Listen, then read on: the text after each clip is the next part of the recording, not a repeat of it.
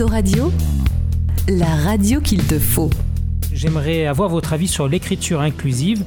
Pour les auditeurs, donc c'est le langage neutre, dit non sexiste à la mode chez les féministes et à Arcueil, dans la majorité municipale, entre autres. Euh, par exemple, il y, a un, il y, a un, exemple criant dans le carnet de route du maire de ce mois-ci dans le journal municipal. Je vais vous le dire. Il revient aux élus-e-s sortant-e-s et des-e-s des citoyens citoyens-ne-s blablabla bla, conseil-er.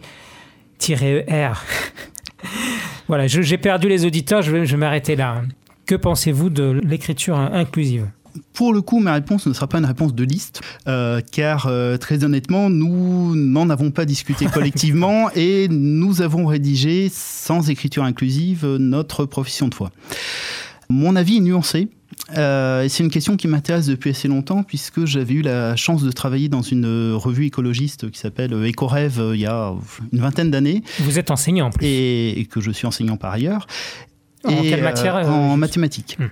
Euh, matière dans laquelle la rédaction est essentielle. Ah bon, je tiens à la rappeler. Dire le contraire, mais On leur demande de nous faire beaucoup de phrases bien construites pour expliquer les idées, sont les enchaînements d'idées. Et euh, donc, je disais à une époque, j'avais beaucoup travaillé, j'avais fait de la correction, y compris j'ai appris à, à, faire de la correction orthographique, typographique à la mairie d'Arcueil pendant mon service national où j'étais objecteur de conscience.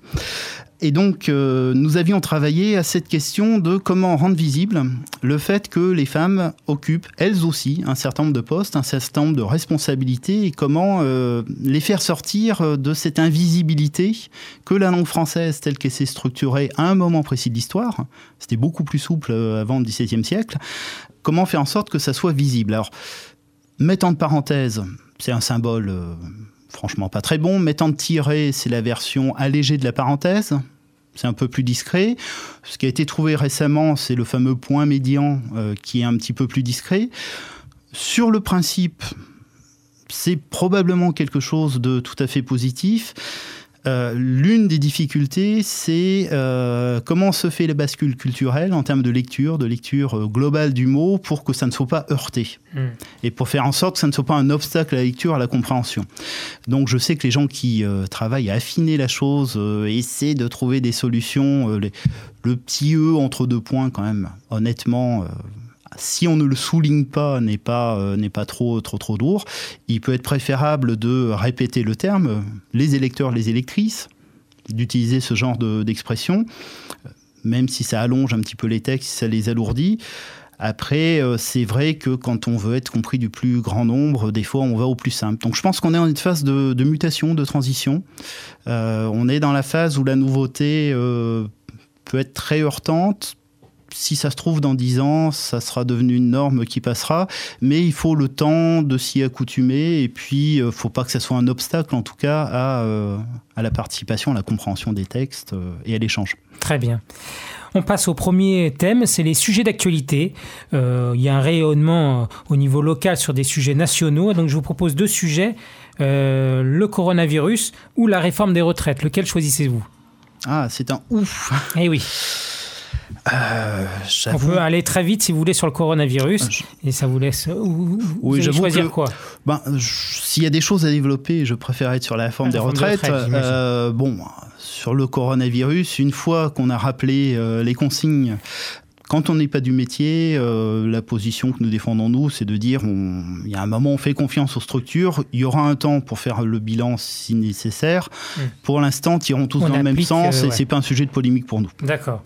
La réforme des retraites, par contre, euh, j'imagine avec les insoumis, donc euh, vous êtes plutôt contre la réforme des retraites, contre euh, le passage en force euh, du 49.3, toute la liste? Eh bien, c'est euh, tellement partagé par euh, largement dans la population euh, en général.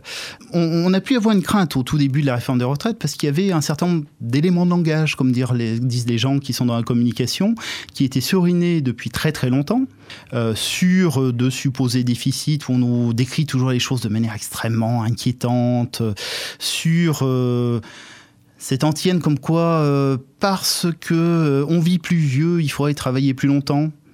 Alors qu'on peut faire l'analyse inverse, qu'on vit plus vieux parce que justement l'avancement de l'âge de la retraite à 60 ans a permis d'échapper à la pénibilité au travail, avec en plus ces fameux régimes spéciaux qui en fait tiennent compte tout simplement de la diversité des métiers, de la diversité des pénibilités.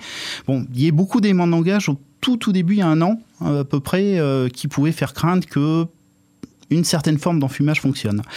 Euh, il y a eu un énorme travail aussi bien des organisations syndicales que d'organisations euh, citoyennes comme Attaque que euh, de politiques, et la France insoumise a pris toute sa part, pour essayer de faire de la pédagogie, de donner à voir des choses. Et par rapport au 49.3, la stratégie consistant à déposer beaucoup d'amendements, alors beaucoup, c'est très relatif, hein, vous divisez le nombre d'amendements déposés par les insoumis par 17, et s'ils les ont déposés chacun chacune, c'est pour une raison simple, c'est que si vous n'avez pas déposé, vous ne pouvez pas intervenir en séance sur l'amendement en question. Donc, comme ils sont seulement 17 face à plus de 300 euh, du côté de la majorité, ils tournent, ils se remplacent pour être là en permanence et il faut pouvoir intervenir à tout moment sur tout, euh, sur tout amendement. C'est vrai que c'était des amendements de forme, sauf que si vous écoutez les débats, les interventions étaient des interventions de fond pour poser des questions, pour faire préciser. C'est comme ça qu'on s'est rendu compte, euh, par exemple, que la fameuse revalorisation du point de retraite euh, était indexée sur euh, un indicateur qui n'existe pas. Et que ceux-là même qui étaient censés défendre le texte savait plus trop entre l'INSEE, le Conseil d'État, etc. Manifestement, ils avaient moins bien lu le texte que l'opposition qui en soi est déjà un petit souci. Donc il y a quantité de choses qui sont sorties comme ça. Euh, le fait que 40% au moins des agriculteurs et agricultrices ne toucheraient pas les fameux 1000 euros euh, promis. Euh, tout un tas de promesses d'éléments d'engagement ont été démontés dans cette partie-là. Et pour éviter, vraisemblablement, qu'encore d'autres choses soient révélées, le gouvernement a coupé court avec le 49.3, non pas sur le texte qui avait été discuté en commission, qui était encore différent du texte discuté en séance plénière, mais sur un nouveau texte dans lequel ils ont ajouté une partie des ordonnances qu'ils avaient prévues, puisqu'en plus c'était un texte à trous, il fallait voter en confiance, et euh, en euh, réglant à leur manière euh, un certain nombre de points polémiques. Donc de fait, le vote des motions de censure contre le 49.3 s'est fait sur un texte sur lequel la plupart des parlementaires, enfin dont, la plupart des parlementaires ont une connaissance extrêmement lacunaire, faute de temps. Merci pour cette analyse. Ah c'était sûr hein, que j'allais, on allait prendre beaucoup de temps sur la réforme des retraites. J'aurais dû vraiment choisir un des deux sujets. Euh, donc du coup, évoquons le, le RIC, euh, le référendum d'initiative citoyenne. Est-ce que vous le souhaitez le proposer à Arcueil? Euh, C'est assez souvent repris chez les insoumis eh bien, euh, vous verrez que dans la partie pour une démocratie locale et ouverte de la profession de foi qui normalement est arrivée euh, chez vous euh, ce matin, on a le référendum d'initiative municipale, on n'a pas mis citoyenne, mais l'idée c'est bien que 15% des électeurs pourraient susciter l'organisation d'un référendum local sur un sujet, pour le coup, en lien avec ce qui se décide au niveau de la commune. Rappelez-moi combien au niveau des signatures? Là, on est sur 15% du corps électoral. D'accord.